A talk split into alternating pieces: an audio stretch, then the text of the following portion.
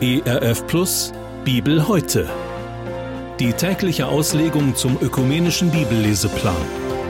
Heute im Alten Testament im ersten Buch Mose Kapitel 18 die Verse 1 bis 15. Und der Herr erschien ihm im Hain Mamre, während er an der Tür seines Zeltes saß, als der Tag am heißesten war. Und als er seine Augen aufhob und sah, siehe, da standen drei Männer vor ihm. Und als er sie sah, lief er ihnen entgegen von der Tür seines Zeltes und neigte sich zur Erde und sprach, Herr, hab ich Gnade gefunden vor deinen Augen, so geh nicht an deinem Knecht vorüber. Man soll euch ein wenig Wasser bringen, eure Füße zu waschen, und lasst euch nieder unter dem Baum. Und ich will euch einen Bissen Brot bringen, dass ihr euer Herz labt. Danach mögt ihr weiterziehen, denn darum seid ihr bei eurem Knecht vorübergekommen. Sie sprachen, Tu, wie du gesagt hast. Abraham eilte in das Zelt zu Sarah und sprach, Eile und Menge drei Maß feinstes Mehl, knete und backe Kuchen. Er aber lief zu den Rindern und holte ein zartes, gutes Kalb und gab's dem Knechte. Der eilte und bereitete es zu. Und er trug Butter und Milch auf und von dem Kalbe, das er zubereitet hatte, und setzte es ihnen vor und blieb stehen vor ihnen unter dem Baum, und sie aßen. Da sprachen sie zu ihm, Wo ist Sarah, deine Frau? Er antwortete, Drinnen im Zelt. Da sprach er, Ich will wieder zu dir kommen übers Jahr. Siehe, dann soll Sarah, deine Frau, einen Sohn haben. Das hörte Sarah hinter ihm, hinter der Tür des Zeltes. Und sie waren beide, Abraham und Sarah, alt und hochbetagt, so dass es Sarah nicht mehr ging nach der Frauen Weise. Darum lachte sie bei sich selbst und sprach, Nun ich alt bin, soll ich noch der Liebe pflegen, und mein Herr ist auch alt.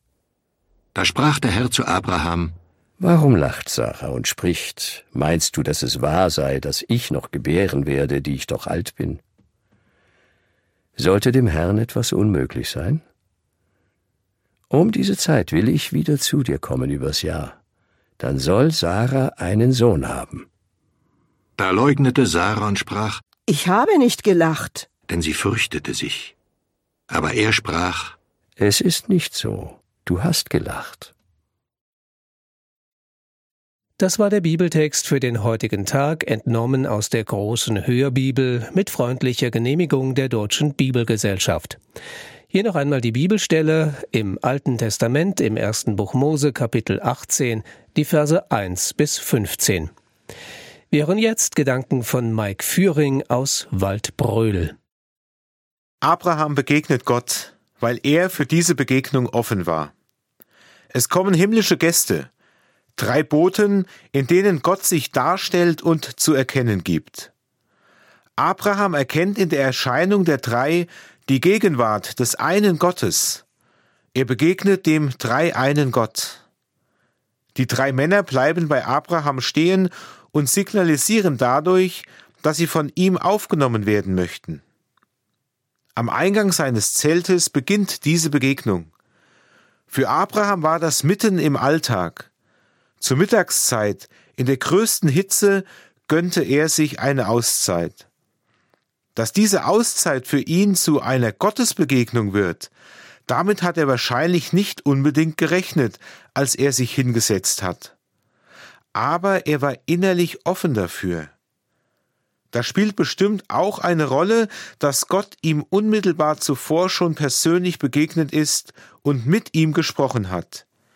Davon haben wir in den vorherigen Kapiteln gehört. Abraham war offen für Begegnungen. Und wie die Geschichte zeigt, hat er nicht ausgeblendet, dass Gott ihm begegnen kann. Gott ist immer und überall.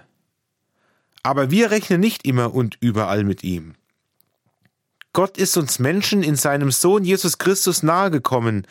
So steht Jesus im übertragenen Sinn vor dem Eingang zu unserem Leben und wir entscheiden, ob wir ihn einladen und aufnehmen. Abraham hat die drei Männer gastfreundlich aufgenommen. So ist es bei ihm zu dieser Gottesbegegnung gekommen. Und dann behandelt er die drei wie menschliche Wanderer. Irgendwie hat er aber gespürt, dass ihm in den drei Booten Gott selbst begegnet. Die Gäste werden bestens versorgt. Zuerst wird ihnen Wasser gereicht, werden die Füße gewaschen, anschließend sorgt Abraham für frisch gebackenes Brot, zart gebratenes Kalbfleisch, Butter, Milch. Zu solch einem Mahl hätte ich mich auch gerne einladen lassen. In dieser Schilderung der Gastfreundschaft wird deutlich, was Abraham bewegt hat. Wenn Gott sich zu mir auf den Weg macht, um mir zu begegnen, dann möchte ich ihm auch mein Bestes geben. Abraham dient den Dreien. So wie er die drei Männer aufgenommen und ihnen gedient hat, so hat er Gott selbst aufgenommen. Die Gäste eröffnen dann das Gespräch. Sie machen deutlich, warum sie zu Abraham gekommen sind. Der Zweck ihres Besuches liegt darin, die Verheißung noch einmal zu erneuern, dass Abrahams Frau Sarah im hohen Alter doch noch einen Sohn bekommen wird. Bemerkenswert ist, dass die zunächst unbekannten Wanderer den Namen von Abrahams Frau kennen und namentlich nach ihr fragen, wo ist Sarah, deine Frau? Und dann kommt die Erneuerung der Zusage, die Abraham bereits im Kapitel zuvor erhalten hat. Glaub mir, nächstes Jahr um diese Zeit komme ich wieder zu euch und dann wird Sarah einen Sohn haben. Das ist ja wohl zum Lachen, zumindest für Sarah. Sie hört mit, was geredet wird und muss lachen. Schließlich ist sie bereits 90 Jahre alt und menschlich gesehen nicht mehr in der Lage, ein Kind zu bekommen. Sie lacht, weil sie es nicht glauben kann und zweifelt. Ich kann das Lachen verstehen. Menschlich gesehen war das doch ein Ding der Unmöglichkeit. Im Kapitel zuvor hat Abraham bereits die gleiche Zusage bekommen. Auch er musste lachen.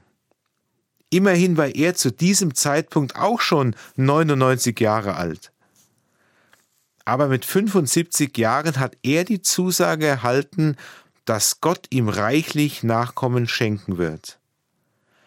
Abraham lacht und glaubt. Beide hören also die Zusage Gottes, reagieren aber unterschiedlich. Das zeigt mir, ich muss Gott nicht verstehen, damit ich ihm vertrauen kann. Seine Möglichkeiten übersteigen meine Möglichkeiten und meine Gedanken. Menschlich gesehen haben Abraham und Sarah berechtigte Zweifel gehabt. Aber Gott hat seine Zusage nicht einfach so gegeben. Gott weiß, was er zusagt, und auf Gottes Zusagen können wir uns verlassen. Die Gottesboten zeigen Sarah einen Weg auf, ihren Zweifel zu überwinden, indem sie fragen, sollte dem Herrn etwas unmöglich sein? Eine rhetorische Frage, und die Antwort darauf ist ein klares und offensichtliches Nein. Gott ist nichts unmöglich. Gott kann in seiner Größe alles. Daran muss ich nicht zweifeln, sondern ich kann Gott in seiner Größe und Allmacht alles zutrauen. Das ist vertrauender Glaube. Trotz allen Zweifels vertraut Abraham dem Herrn. Das macht seinen Glauben umso fester, Deshalb beschreibt der Apostel Paulus im Römerbrief Abraham als Vorbild des Glaubens. Dazu zitiere ich aus Römer 4 die Verse 18 bis 21. Gott hatte Abraham versprochen, deine Nachkommen werden wie die Sterne am Himmel sein, unzählbar. Und obwohl alles hoffnungslos schien, gab Abraham die Hoffnung nicht auf, sondern glaubte diesen Worten, so wurde er zum Stammvater vieler Völker, doch Abrahams Glaube blieb unerschütterlich, obwohl er wusste, dass er mit fast hundert Jahren viel zu alt war, um noch Vater zu werden und seine Frau Sarah keine Kinder mehr bekommen konnte. Abraham zweifelte nicht und vertraute auf die Zusagen Gottes. Ja, sein Glaube wuchs noch, und damit ehrte er Gott.